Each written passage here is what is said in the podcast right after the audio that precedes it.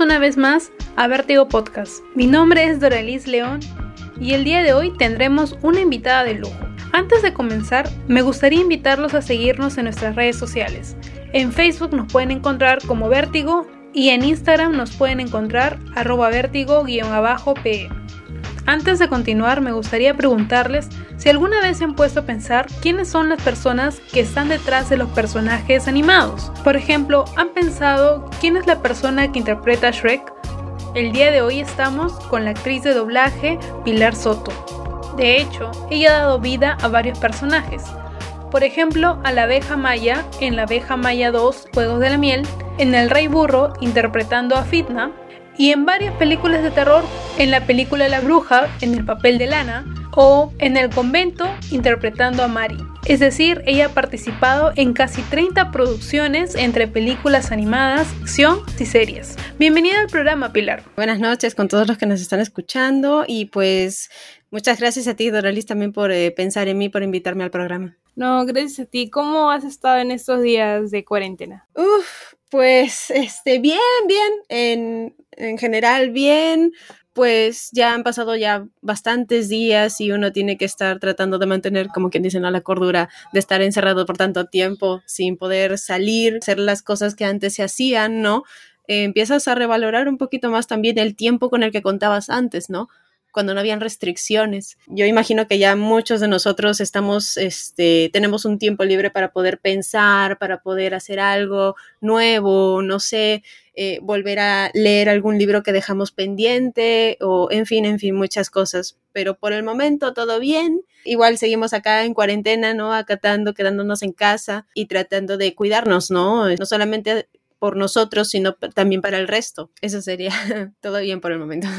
Qué bueno. Y se vienen dos semanas más, ¿no? Así que tenemos que saber sobrellevarlo. Para comenzar, quisiera preguntarte, ¿alguna vez pensaste en ser actriz de doblaje? Cuando eras pequeña, quizás alguna vez imaginaste en que esos personajes que veías en la tele podían ser tu voz.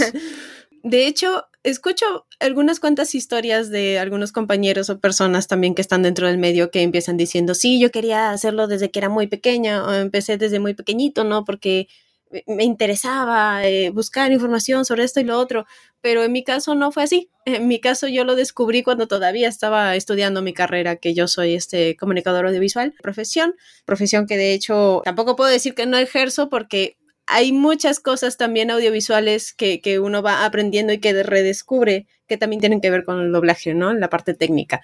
Aún así, yo estoy yendo más por el lado artístico, ¿no? De la parte de actuación como actriz. Y pues realmente no, yo no pensé desde pequeña a ver, ay, y, las voces, qué raras, ¿no? ¿Cómo se hará esto, lo otro? No era muy curiosa de eso, yo era más de disfrutar mi show favorito y, esperar al siguiente día para, para, continuar la historia pero no, yo recién empecé a, descubrir cómo es que se hacía todas estas cosas cuando yo estaba estudiando la carrera de audiovisuales, honestamente. Entonces ahí ya eh, descubrí por el lado técnico, ¿no? La animación, eh, la cámara, el sonido, ¿no? Y es cuando llegué a la parte del sonido, donde me enseñaron a cómo reestructurar, componer, ¿no? Una escena cinematográfica, una película, una serie, etcétera. Y, y supe que realmente se componía de tanto efectos de sonido, música ambiental y voces. Y es ahí donde, ah, mira, qué interesante. Me metí en la cabina y fue como, ¡puc! Oh, revelación, esto es lo que quiero ahora. Y me enfoqué en eso a partir de ese momento. Oye, qué bonito, ¿ah? Porque en verdad todo ha calzado como que perfecto. Es como que has, visto un personaje y lo has, de una manera has actuado, ¿no? Y claro. calzó, perfecto. fue divertido, o sea, fue fue parte del descubrimiento, ¿no?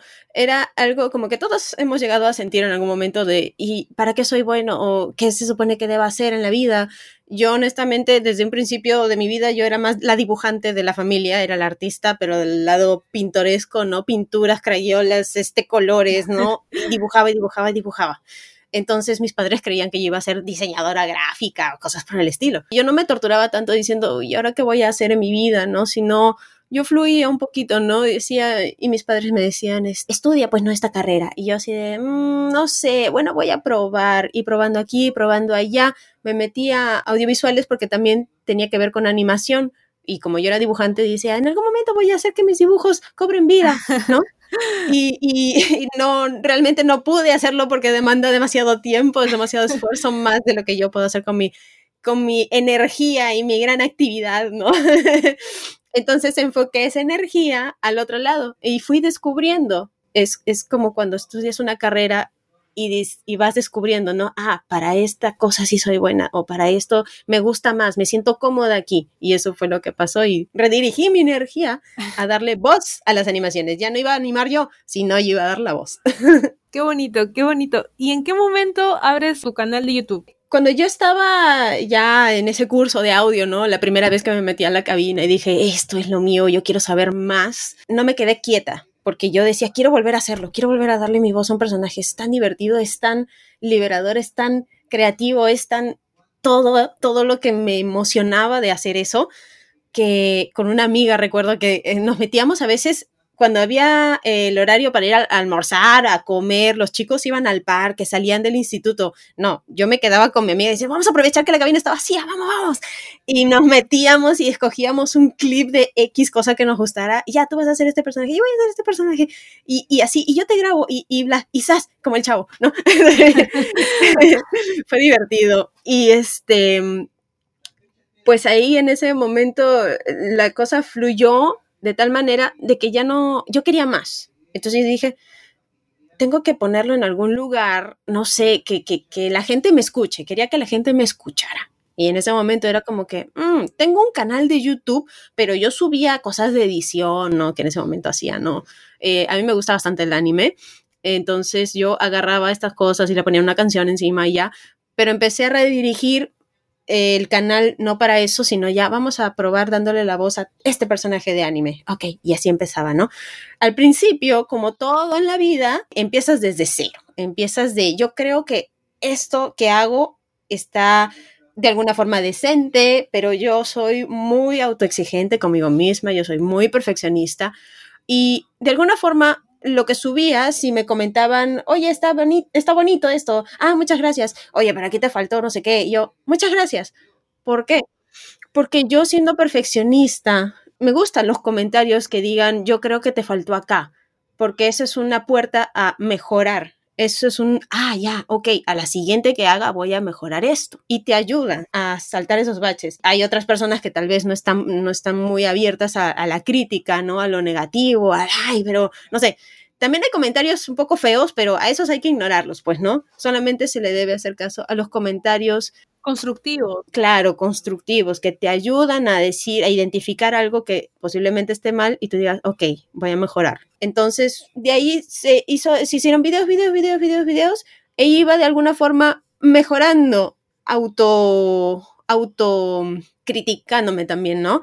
Sin embargo, también sabía de que necesitaba una visión más profesional, ¿no? O sea, de entre los amigos pueden decirte, ah, está bonito, y tú te lo puedes creer, pero no, realmente no puede estar eh, bien, sino que es la perspectiva limitada que todavía hay en ese momento, ¿no? Lo cual se tiene que expandir estudiando. Claro, pero cuando decías eso de perfeccionismo me hizo pensar algo de que a veces cuando uno quiere ser muy perfeccionista, también se frustra en el camino. ¿Te ha pasado alguna vez? No soy tanto de las que se frustran, yo soy más de las tercas, de las que no les sale y lo vuelven a intentar y lo vuelven a intentar y lo vuelven a intentar hasta que les salga. Entonces, no soy mucho de las que se frustran. A veces el perfeccionismo continuo, ¿no? Que está ahí, también es malo porque no te deja ver, ¿no? No te deja en paz o te metes tan de lleno en esto que te cansas, ¿no? El cuerpo se cansa, ¿no? No he llegado al límite de eso porque yo también sé cuándo parar.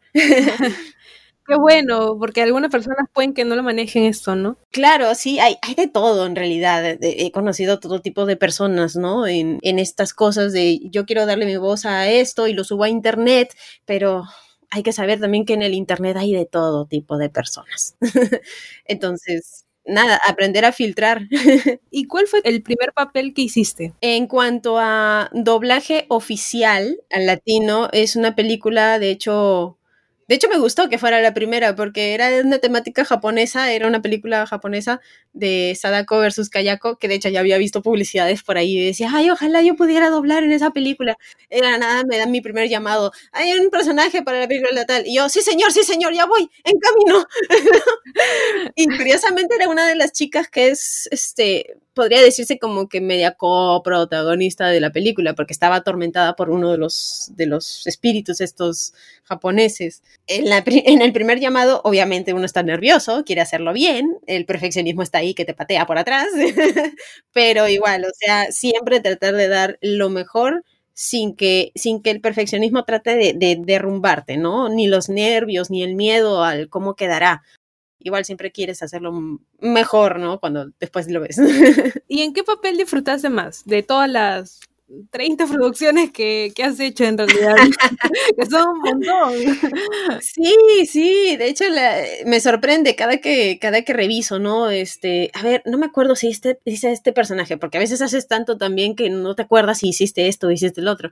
Y veo la lista o de las cosas que hago y ver cómo la lista crece es, wow, es como que, qué bien, qué genial, vamos bien. Y si fuera cuál, cuál me haya gustado más, creo que, así, ah, es que no puedo escoger, hay, hay, hay varios que me gustan, pero ahora último hubo un personaje que me encantó muchísimo por varios aspectos. Uno, mi animal favorito siempre va a ser el zorro el, zorro rojo típico, ¿no? De patitas negras, esto, porque me parecen una criatura fantástica de lo mejor que haya creado Diosito en el mundo.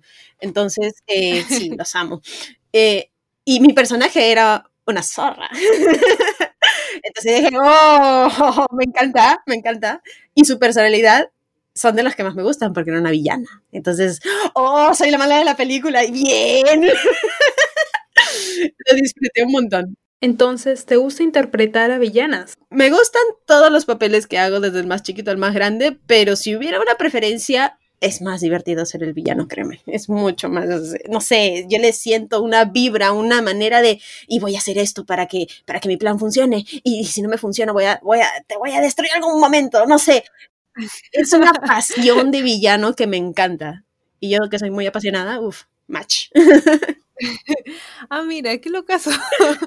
Bueno, pero, pero sí tienes mucha razón, porque le empleas bastante energía, ¿no? Y, y, tienes que, digamos, involucrarte más en el personaje, no pensar como si fueses tú el personaje de verdad, ¿no? Exacto, exacto. O sea, el actor, actriz de doblaje que, que desempeña este, este papel tiene que ser el personaje, tiene que, cuando uno va a cabina, ok, me voy a quitar el disfraz de Pilar, lo voy a dejar afuera y en la cabina soy lo que me diga el director. Hoy te tocó ser el arbolito número 3, ok, voy a, voy a ser el arbolito número 3. Y ahí tienes que tú ya empezar a sacar rápidamente, porque esto es una cosa rápida, tanto de lectura rápida, tanto de entender al personaje rápido, la historia del personaje, su psicología, cómo se ve, como para empezar a darle una, una, voz, la voz original, que tu propuesta no sea tan distante de la original, a menos de que el director te diga, no, no la quiero así, lo quiero de otra forma. Ah, bueno. Entonces, es una parte creativa difícil, pero al que le gusta, le, le encanta esto, a mí me encanta, a mí me encanta. Entonces, no lo, no lo veo como que frustrante, como que mala onda, sino lo disfruto. Es hermoso, ¿no? La, parte de la creación del personaje. Claro, es reconfrontante, me imagino. Te puede satisfacer. Y en lo contrario, ¿cuál es el papel que te costó más hacerlo? De repente hay, algo más que te exigió, que te pidió que involucraras más cosas, o que ensayaras más, o que practicaras más. Pues todos los personajes en sí tienen cierto grado de dificultad, dependiendo, claro, de como dije, ¿no? Su psicología, lo que quiere alcanzar, cómo es, cómo se relaciona con el resto, y en fin, en fin, en fin, dependiendo de si es una serie o una película, ¿no? Cómo se va evolucionando este personaje. Pero también están las complicaciones eh, físicas, ¿no? A mí me tocó un personaje que tenía que hacer en una película en live action de terror, que aquí se hace muchísimo terror, y era la, la madre que al segundo nomás que empieza la película sufre un accidente de auto, ¿no? y tú dices, oh no, se murió mi personaje. No, en realidad sigue viva, pero está entubada. Y, yo, ah, ok. Entonces, tengo que hablar, darle una cadencia a la voz de que suene que está eh, y no puede hablar y al mismo tiempo habla. y es como que, ok, tiene que sonar que tiene una dificultad, tiene que sonar que le cuesta hablar y al mismo tiempo, como es doblaje, se tiene que entender todo lo que dices, porque si el personaje está, es como que no, si no se va a entender el mensaje, no tiene mucho sentido. Entonces, esa parte fue muy, fue como complicada, ¿no? De cómo le voy a armar la voz, que se escuche, que se entienda y al mismo tiempo se escuche débil, se escuche cansada, se escuche mal, ¿no? Igual eh, en, durante la película la chica fue evolucionando y fue mejorando, ¿no? Su estado de salud, ya le quitaron el tubo, entonces, este, ya podía, ay, gracias al cielo, ¿no? y ahí yo tenía que estar, por fin, tengo que dejar de estar acá. Es divertido. Como estaba mencionando, has hecho varias producciones, pero ¿en cuál disfrutas más hacer? ¿En películas de ficción, animadas o en series? Todas son disfrutables, pero si fuera de mi preferencia, me gusta la animación porque te da una libertad muy grande en cuanto a registro, ¿no? Hay, animaciones que te pueden dar una chiquitita, chiquitita, como también pueden haber este, cadencias más graves, ¿no? Que está así todo pesado. Entonces, estas voces graciosas, atractivas, se encuentran más en las caricaturas, ¿no? En, en estas series un poquito más libres de forma creativa que en un live action, que en un reality, que en un documental, que son voces ya más, más naturales, ¿no? Más, más para lo que es la realidad. ¿En qué momento creaste Torrea? Para los que no conocen qué es Torrea, es una empresa que ofrece servicios y también enseña sobre doblaje aquí en el Perú. Esto pasó cuando yo estaba, ya, ya salí del instituto de, de, Toulouse, yo estudié en la Toulouse-Lautrec, y ya tenía todavía el bichito del doblaje ahí encima y no sabía qué hacer, no sabía si viajar a México. En ese momento yo encontré un lugar que como era lo único que había en ese momento, fui y, y testé y, y probé en su momento, actualmente que tengo toda, toda la ampliación de, información que tengo de este ambiente de, trabajo, fue como que era lo único que había, pero fue un error. ¿Por qué? Porque el que le dictaba era un locutor y un locutor no es actor de doblaje, no ha sido nunca director de doblaje y no tiene nada que ver con doblaje, entonces no tiene algo importante que enseñarte sobre lo que es de verdad el doblaje. Pero bueno, estaba ahí, conocía gente que le gustaba lo mismo que a mí y yo estaba feliz en ese momento. Fue justamente en ese lugar donde conocí a los chicos que actualmente son mis socios, mis compañeros de trabajo, mis amigos, mi segunda familia. Y pues con ellos emprendimos este viaje de si realmente todavía no existe la industria del doblaje acá, ¿por qué no? O sea, nos hicimos la pregunta, ¿por qué no? Entonces hay que hacerlo nosotros. Empecemos de una vez y empezamos a, poner la primera piedra en todo esto y se ha ido evolucionando y desarrollando de una forma hermosísima que ya hemos tenido contacto en varios países y ya la gente conoce y sabe que aquí se hace doblaje. Son los únicos en el país. no conozco otros, la verdad. Big Bang empezó con las películas y nosotros en ese momento estábamos como actores.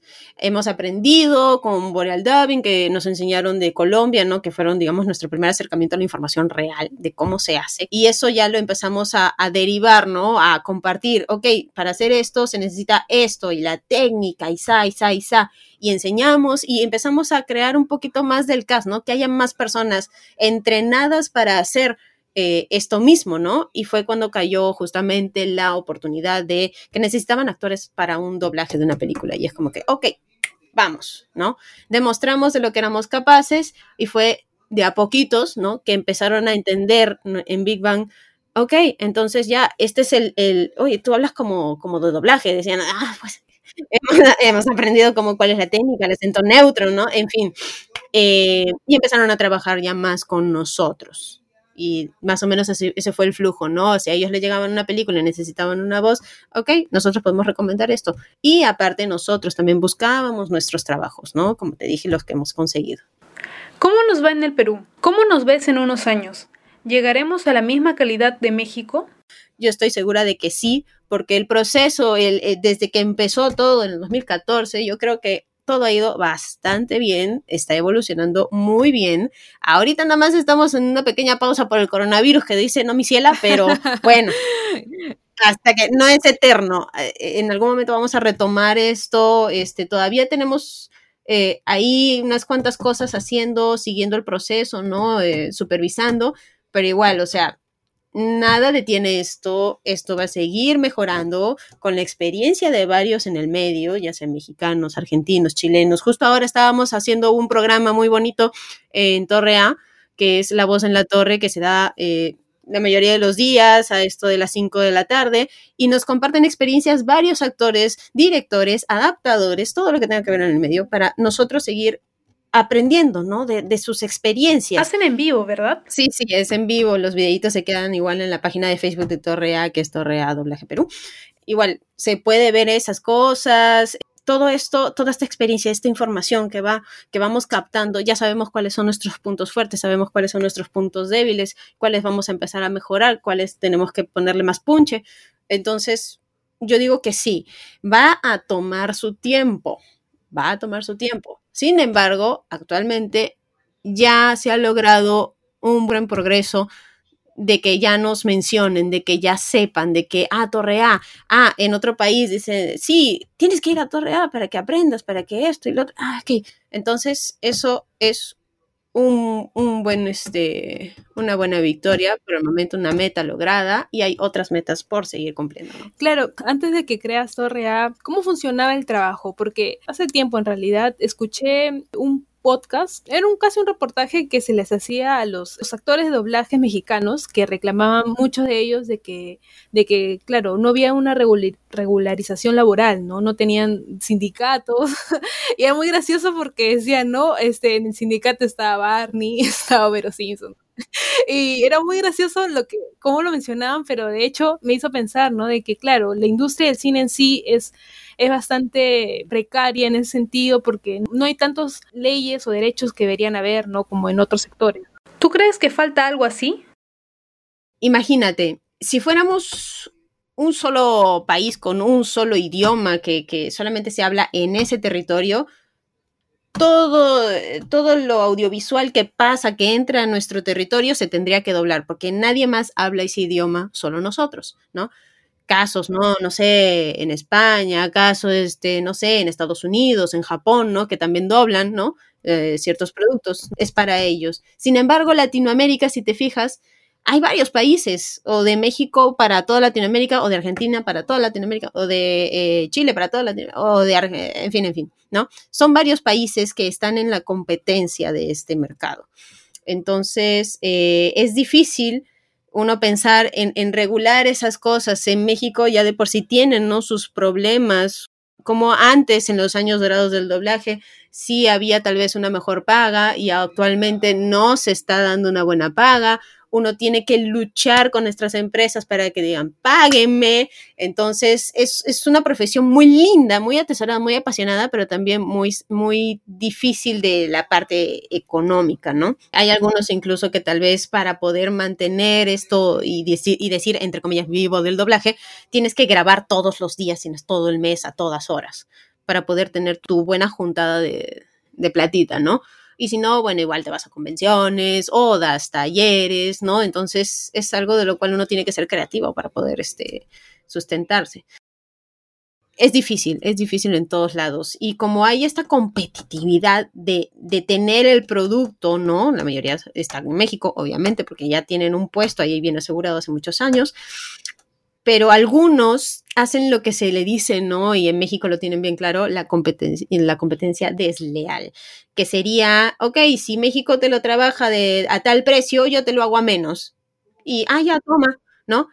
Pero esto sería de evaluar, ¿no? En general el, precio del doblaje y se, va, y se va a ir más abajo, más abajo, más abajo. Entonces, lo ideal sería que todos los países en general tuviéramos, ¿no? Como que un, precio general de, de, ya, si quieres hacer doblaje, este es el precio del doblaje en todos los países, ¿no? Así se trabaja. Pero bueno, acá sí tenemos una asociación, pero es la parte de los actores. ¿no? Y ya en la parte de los locutores también hay otros problemas que, en fin, hacer una, eh, hacer que la asociación esté en medio también puede ser un poquito conflictivo. Casos que han pasado también nosotros en los 80 teníamos, estábamos empezando lo que iba a ser la industria del doblaje en el Perú, pero por muchos factores, incluyendo cosas de asociación, no se pudo. En los 80, wow, ¿puedes contarnos un poco más, por favor? Claro, no, no se hacía mucho por lo mismo que ya se estaba empezando a hacer, ¿no? Ahí habían varios actores de, del medio, ¿no? Ahí de Cáceres, este, que hace poco tuvimos una charla muy interesante con ella que nos contó, ¿no? De cómo era en ese entonces el doblaje, ¿no? Y muy buena la señora, mis respetos que todavía tiene esa noción de cómo era antes. Pero se hacían novelas brasileñas, se hacían novelas chinas también se hacían. Los héroes del Shaolin, me parece que se llama una serie que fue doblada enteramente acá. En ese entonces, RPP, RPP era de los que se encargaban de, de manejar este tema del doblaje. Y el tiempo pasaba, incluso frecuencia latina, eh, tenía un, programa que se llama Los verdaderos videos divertidos hechos en casa con Bob Saget, que también se dobló acá. sí, me parece que fue Hugo Salazar el que le dio la voz. ¿Por qué no se continuó todo lo que ya estaba avanzado? Por lo mismo de que hubo problemas de sindicato, de algunos actores que de alguna forma, y, estaban en posición de, de pedir algo más justo, ¿no? Pero ya, bueno, cosas de pagos, de dinero, de, temas un poquito sensibles ahí que no dijeron no, ya no va, no va con Perú. Entonces. Se quedó estancado hasta ahora. Se quedó estancado, es, exacto. Hubo un pequeño destello ahí en los 80, pero se apagó. Entonces, sí, ahora recién se ha vuelto a prender la vela y es como que debemos mantener esa vela para que sea un un sirio de iglesia. Sí, sí, ¿no? De hecho, sería bueno en realidad, porque al final de cuentas el trabajo debe ser bien remunerado, ¿no? Porque como dices, ¿no? Como puede pasar lo, que pasó en México en algún momento, ¿no? De que, claro. alguien, otro grupo, ¿no? También crea, ¿no? y, y, devalúe su, su, trabajo y pucha, eso sí va a ser perjudicial porque en verdad todo trabajo... Sí, se tiene que entrar al, al mercado de una forma para competir de la manera correcta sin que estas cosas este, pasen, ¿no? Y que no se vea mal eh, dentro de lo que es la comunidad este, para LATAM. Pero bueno, e-, es, frustrante, ¿no? Lo que pasó hace mucho tiempo, pero ya pasó hace mucho tiempo y la realidad es otra ahora. Claro, y bueno, ya para finalizar la entrevista, ¿qué otra cosas te gustaría hacer o has empezado a hacer afuera, más allá de lo que son películas o series, de repente, no sé, has hecho audiolibros o te gustaría hacer audiolibros o, es, o cualquier otra cosa, ¿no? Que tenga que ver con voz, ¿no? Y sonido. Claro, o sea, sí, estoy abierta a todo eso. Yo hago locuciones también, soy locutora. Mm, tampoco es que haya hecho tanto porque no es, digamos que el que más me interese, sino que yo, corazoncito doblaje, ¿no?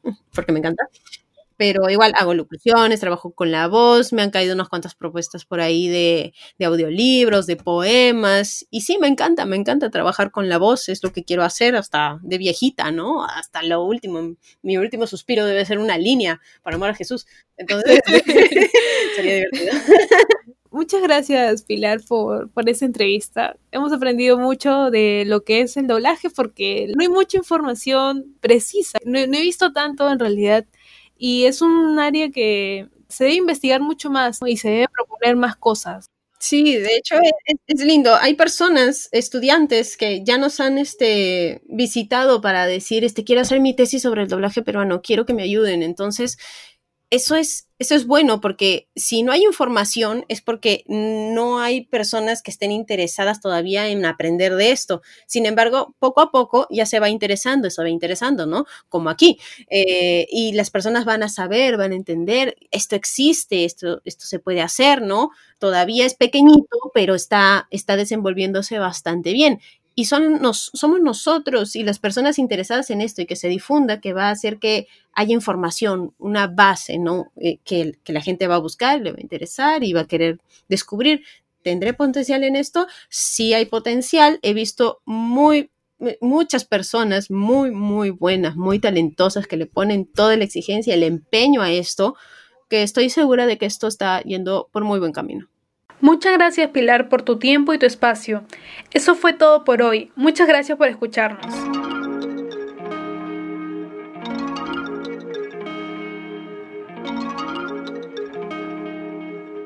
¿Alguna película animada?